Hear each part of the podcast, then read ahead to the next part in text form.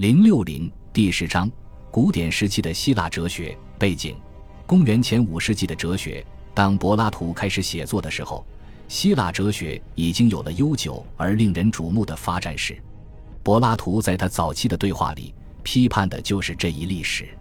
对我们来说，把柏拉图看成哲学新起点的标志是很有诱惑力的，而鼓励我们这样做的原因是，他的著作是我们能进行哲学讨论的最早的完整作品。无需经过拼凑零散片段和分解后期作品的预备工作，但是柏拉图的整体著作最好是放在他所发现的哲学传统背景中来看待。对亚里士多德来说，则更是如此。亚里士多德实际上为我们描述了这种传统，他的著作深深地打上了他与前辈思想者之间交流和传承的烙印。柏拉图的对话写于公元前四世纪。但绝大部分的戏剧背景都放在公元前五世纪，对话所描写的苏格拉底正在雅典实践着哲学。那时，雅典已经成为希腊世界的文化中心，哲学活动令人兴奋且丰富多彩。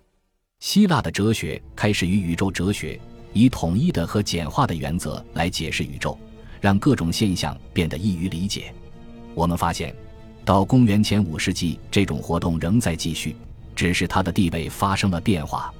有一些人，如阿波罗尼亚的蒂欧根尼和雅典的阿尔凯劳斯，在对新出现的形而上学关切给予例行关注后，依旧提出了传统的宇宙论，但他们现在只是代表了一种选择，一种在已经意识到有其他选择的世界里研究哲学的方式，解释自然慢慢变得只是哲学的一部分。从柏拉图的《泰阿泰德篇》中，我们看到，在公元前五世纪，哲学家们就已经意识到了哲学的另一个传统，一种可以追溯到赫拉克利特的完全不同的哲学传统。在这篇文章中，赫拉克利特的追随者被痛斥为傲慢自大、执拗的利己主义者，尽管带有敌意，却承认了提升自我理解的传统，承认了转向内在寻求的重要性。这种内在寻求。是我们每个人只能根据自己的情况去做的事情。赫拉克利特鄙视寻找真理的传统方式，包括其他学者所研究的宇宙哲学。他通过自己的言论，以谜一样的风格，试图鼓励我们每个人都去寻找内心的觉悟。这种寻找也将引导我们获得明智的卓越，或是心智的健全，即一个人对自己的清醒认识，使他能恰当的对待别人。按照柏拉图的说法，赫拉克利特的追随者们已经堕落成自命不凡的精神导师。到了苏格拉底的时代，思想家们已经引入了这样的观念：即人类在智力上和其他方面的卓越，不在于对我们周围世界的求知探索，而在于对自身理性能力的正确使用与合理安排。在公元前五世纪的哲学探讨中，比赫拉克利特的影响更显著。更广泛的是埃利亚学派的思想家巴门尼德和麦里梭提出的观点，他们凭借一个无可挑剔的论证，证明了一个没有人会相信的结论。尽管似乎对我们来说，我们指出了有限和变化着的物体具有复杂性，但实际上所指的只有一种东西。以任何方式将这种东西设想成有限制的、分裂的或多元的，都意味着荒谬。在柏拉图和亚里士多德之前。没有人挑战其实质的论证，但是他们所造成的存在于推理结果和经验总结之间的冲突，以两种方式为人们所关注。首先，传统的哲学思考受到了震撼，它进入了自觉意识之中，思考现实和表象的问题，以及相关的推理和经验的问题。公元前五世纪的宇宙论，对事物最终成分以及我们对其解释所给出的理由。一直表现出持续的信心，但是对所解释的现象已经丧失信心。按照埃利亚学派的观点，经验的世界被认为仅仅是表象。理论第一次变成了还原论，他们告诉我们什么是真实的存在。我们的经验世界仅仅被神秘的归结为习俗。阿纳克萨格拉批评常识性的认识，事物产生然后灭亡是错误的。没有哲学家的理论。我们就无法获得真理。如今被认为理所当然的是，哲学思考揭开了这一矛盾，通过理论所展示出的真理，对立于显现在我们面前且先于反思而被接受的世界。然而，我们发现的是这个谜题的记录，而不是解决方案。在柏拉图之前，这个问题不是任何一个思想家的主要兴趣点。埃利亚学派得出的结论令人无法容忍，于是又有了哲学上令人瞩目的发展。对辩论本身及对其的使用和滥用都有了新的自觉。埃利亚的芝诺出于对巴门尼德的捍卫，写了一本书。其中充满了独一无二的论证，这是一次创新。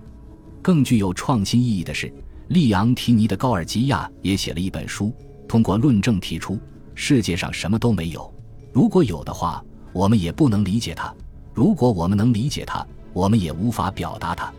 我们一方面钦佩高尔基亚论证的独创性，但对于他所坚称的观点，无论就有效性还是结论的真实性来说，都还无法确定。在当时，如此疏离感还很新鲜，所以很容易让人震撼，留下不负责任的印象。实际情况也确实如此。到阿里斯托芬的云上演时，辩论中的狡猾已经令人们心生畏惧了。作为一种值得怀疑的才能，他可能被认为对争论中的真相漠不关心，这很可悲。主要是因为对论证之实质的混淆。而这一问题，直到亚里士多德才最终解释清楚。但经常受到的怀疑，可以从像公元前五世纪的双重论证这样的文本中反映出来。其中，在若干命题下分别列出了支持和反对的论据，有趣的论据和无力的谬误被毫无区别地堆积在一起，并没有尝试去理解其背景、论点或命题之间的相互联系。高尔基亚是最早的智者之一。智者是周游于各城市之间，以收取学费为目的，提供唯一高等教育的教师。其他著名的智者包括普罗塔戈拉、普罗迪科、西比阿斯、安提丰和特拉西马库斯和阿尔基达马斯和吕克弗龙。与数学等学科的进一步教育一样，智者教授修辞，一种使论证更有信服力却不考虑其主题的艺术。他们的教学深受欢迎。因为在城邦高度公开的辩论场所里，驳倒别人的艺术十分有用，所以他们常常得益于辩论中的技巧，却并不想弄清楚哪些来自于修辞学上的欺骗，哪些来自于严肃的哲学观点。柏拉图把他们描绘成傲慢自大的人，只对他们所使用的技巧和论证有一点点理解。尽管我们因依赖于间接的传统而处于不利地位，却依然能确定这样一种印象，即。他们享受提出逻辑难题和诡辩的严格训练，但是对如何系统的理解这些难题却没有任何强烈的动力。然而，他们的贡献并不都是反面的。他们发展了此前一直处于哲学边缘的研究，对道德和政治学的研究。那些在各地以传授成功方法为生的人，必定要关注各城邦在政治机构和伦理规章上的差异。普罗塔戈拉从中得出了相对性的结论，他自己也因此而闻名。柏拉图在《泰阿泰德篇》里认为，普罗塔戈拉的相对论毫无特征且混杂不清，而我们无法知道这种评价是否公平。而且有一个观点也越来越流行，即宣称人类制度事关 nomos 理而无关于 physis 理。基本观点很清晰，与自然法则不同。人类制度是可以改变的，以便服务于不同的目标，但是模糊不清的比较带来了大量不同的观念，产生的困惑远多于启迪。柏拉图《高尔基亚篇》里的卡里克勒斯就是一个例子，他卖弄了 nomos 和 physis 的对比，却没有弄懂这一问题。卡里克勒斯也描绘了一种普遍的趋势，从 nomos 与 physis 模糊的有限对比中。得出了 nomos 之非道德的结论。他不仅拒绝既有的习俗，也拒绝任何形式的法律或准则，仅仅把这些东西看作是随意和不值得尊重的。苏格拉底意识到了哲学传统已多元化，在传统的宇宙论继续发展的同时，伦理学和推理艺术也有了新的发展，形而上学和知识理论也吸引了人们的兴趣。特别是在雅典，个人的确定性动摇了。不是因为意识到了生活方式的改变，生活方式很少更新，而是因为一种不断增强的感觉，即含混不清的传统现在需要合乎逻辑的辩护，对辩论能力的尊重，产生了为所珍视之物提供理由的需求。但这种尊重是不辨善恶的，辩论的本质被曲解了，结论也常常纠缠不清。这就是一个强有力的人物在进行哲学革命时，这门学科本身的状态。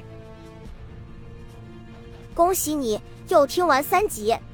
欢迎点赞、留言、关注主播，主页有更多精彩内容。